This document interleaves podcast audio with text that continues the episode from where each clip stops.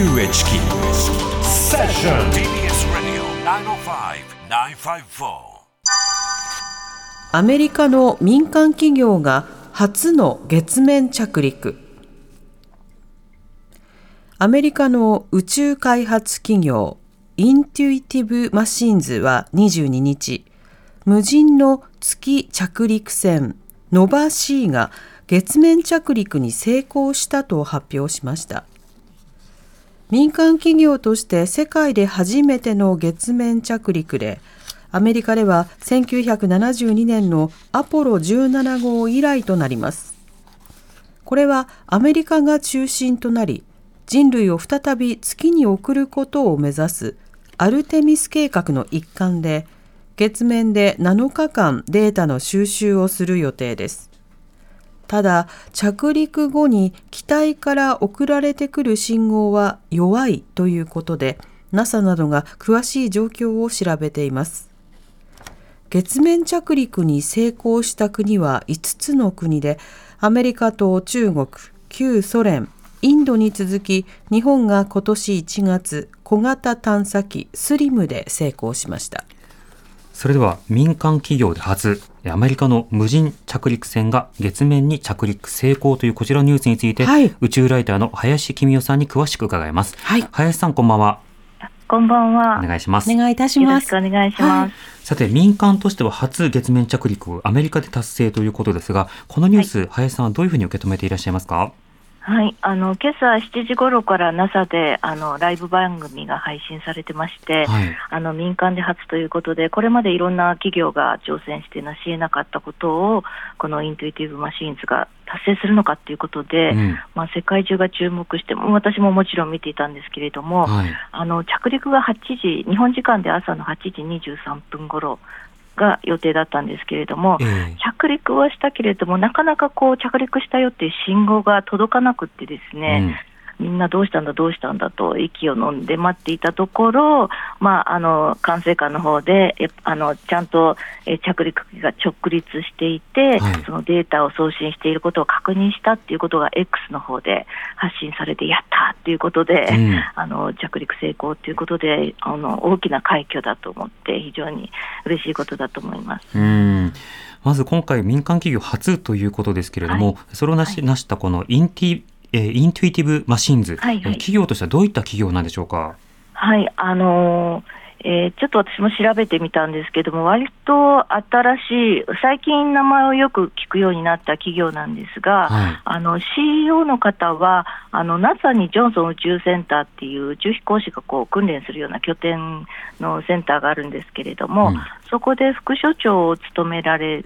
たり、その前はこうエンジニアリング部門の部長をされた方が、はいあの2013年に設立した企業のようなんですね。うんでただ、今まであの割と月に挑戦する企業って、あの2018年3月に締め切りがあった Google ルナエクスプライズっていう民間の月レースがあって、はいあの iSpace もそうでしたし、あの1月に挑戦したアストロボティックっていう企業も、みんなそのあの賞金レースに参加してたんですけれども、うんこのイントゥイティブマシーンズっていうのはそういうのに一切関わってなくてですね、はい。月への活動を始めたのも、まあ、ここ5年ぐらいかなっていう、割と新しい印象なんですけれども、はいこのあのこの NASA のえ CEO の方は元 NASA 出身だし、一緒に立ち上げた方も元 NASA のエンジニアということで、技術的には非常にしっかりした基盤を持っている企業のようなんですね。うん、なるほど。となった時に、その民間としてこうしたはい月面着陸の技術を持つ企業が、まあ、あの、はい証明されたと、このことについてはどういうふうに受け止めればいいんでしょうか？そうですね。あの実は今回、その NASA が言うあの全世界に対してネット配信したっていうこともそうなんですけれども、はい。あのこの今回の着陸っていうのは、NASA があの2017年12月に発表した商業月面輸送サービス、クリップスと私たち呼んでるんですけれども、うん。その民間と一緒になってこれからは月を目指すんだっていうのがアルテミス計画の大きな柱の一つでもあるんですけれども、はい。その2019年から10年間の間に、まあ、NASA からに26億ドル、まあ、日本円にして、まあ、4000億円弱ぐらいですね、その資金を投入して、こう民間企業に対してあの技術開発をしてほしいと。であの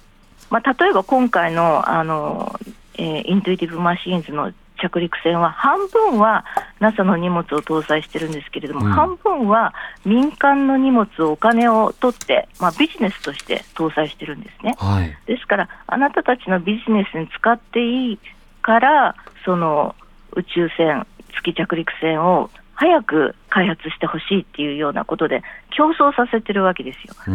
それで自分たちのあの NASA の資金を得て技術力もアップするしビジネスも、えー、加速するっていうそういった狙いが、まあ、NASA にもあり民間企業もそうしたチャレンジの大きなチャンスだということで、まあ、挑戦しているわけなんですね。それに対してその一番早く技術を証明したのがこのイントゥイティブマシーンズということになります。なるほど今回のその月面着陸のその後の活動というのは、どういったものが予定されているんでしょうか？はい、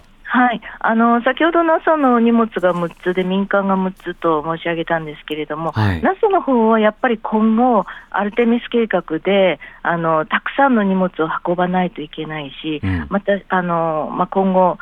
えー、宇宙飛行士とかが月面で活動するためのいろんなデータを得たいわけなんですよね。はい、ですから新しいナビゲーションのシステムであるとか、えーと、例えばその、えー、逆噴射してこう降りていくときにどんなその、えー、月面との相互作用があるかとかそういうデータを得て、今後のその月のえーと、月面車の開発に役立てるとか、そういった技術的なものが多くって、大半はもう着陸の時にその、えーと、役目を終えているものも多いんですけれども、うん、民間の方は結構面白いミッションが多くてですね、はいあの例えばスポーツウェアをあの扱っているコロンビアっていうメーカーは、はい、えー、地上と同じ素材をその宇宙船に貼り付けて、その断熱効果を見て、あの使えるかどうかをあの検証したりですとか、はいはい、あと芸術家が、えーと、125個の彫刻を搭載していたりとか、う。ん、あと、この CEO の出身大学と共同で、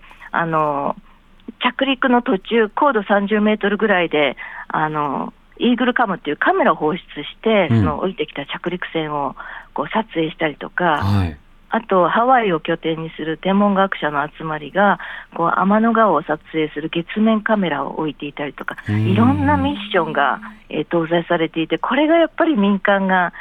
参加するならではだなと思って、すごく興味深く見ています。なるほど、アルテミス計画を軸にしながらも、また別の発展をこうしていくような枝分かれ、はい、枝のさまざまな、まあ、種が今、まかれているということになるわけですか。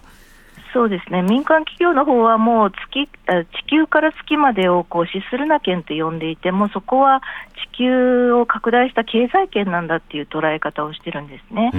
ですからもう、えー、宇宙飛行士が最初に着陸し、それから民間人が訪れると、月に社会ができるだろうと、その時に何が必要だっていう、まあ、技術開発とか、そういったビジネスがもう今の時点からすでにスタートしているっていうふうに私は見ています。うんなるほど、日本の月面探査や今後の開発などの参加というのはどうなんでしょうか？はい。あのー、日本はスリムっていう着陸機が、えーと先月ですね、はい、あのピンポイント着陸に成功しましたけれども、えーと、アイスペースっていう、えー、スタートアップが去年、同じように、えー、民間初の月面着陸をあと一歩のところで成功できなかったっていうことがありましたけれども、うん、えっと今年中には、えー、同じような着陸機で着陸を狙っていて、で今回はそれだけではなくて、ちっちゃなマイクロローバーっていうのを搭載してるんですね。はい、でそれを走らせて、月の砂をスコップで採取して、その、えーと、砂の権利を NASA に譲渡するっていうような、えー、ミッションも注目していますし、えーと、アイスペースは日本の企業なんですけれども、アメリカのアポロの月着陸の時に協力したドレイパー研究所っていう有志ある研究所があるんですけど、はい、そこのグループに入って、さっき申し上げたクリプスっていうその商業輸送サービスに参加することが決まってるんですよね。でそれは2026年の今予定で月の裏側に着陸するっていう、また非常にワン段階、一段階ステップアップしたミッションが計画されているので、はいそこも非常に注目しています。うんそして今後人類を送っていき、はいえそこで、まあ、まあ例えば水の有無なども含めていつ頃住めるかとかいろんな研究がこれからあの調査しながら先の計画も進んでいくという、こういった段階に今あるわけですか？そうですね。あの、今年そのクリプスで、えっと、えっと、先月失敗したアストロボティック社が、はい ごめんなさい。あいいえ。どうぞ一旦あの咳をされてからうん。お話しいただいて大丈はい、顔なども飛んでます。し、乾燥してますからね。うん、地球にはこうやって大気があるからそうそうなの。ね、咳などもあるということです。月のう。ん。極域のうん水を探すミッションを予定してるんですね。うん、予定してますね。はい。で、やっぱり水がないと人間が生きていけないので。そういった調査もこれから進むということが期待されますね。そうですね。あの前回お話林さんに伺った際にはその水の状態が、ええあのどういった状況であるのかによって、水の確保なども一つ、えー今後どういった難しさがあるのかがわかる。そうするとアルテミス計画の今後などにも影響するということも伺ったので、改めてあのそのあたり、えー知りたいという方はまたアルテミス計画について、そうですね。えーぜひ注目いただければと思いまはそす。して早見さんはお水で喉を潤はい、していただきたいとはい、まずははい。地球の水で。思い。ます。はい、はい。林さんありがとうございました。あありがとうございました。またよろしくお願いいたしますはい、よろしくお願いします。宇宙ライターの林公夫さんに伺いました。TBS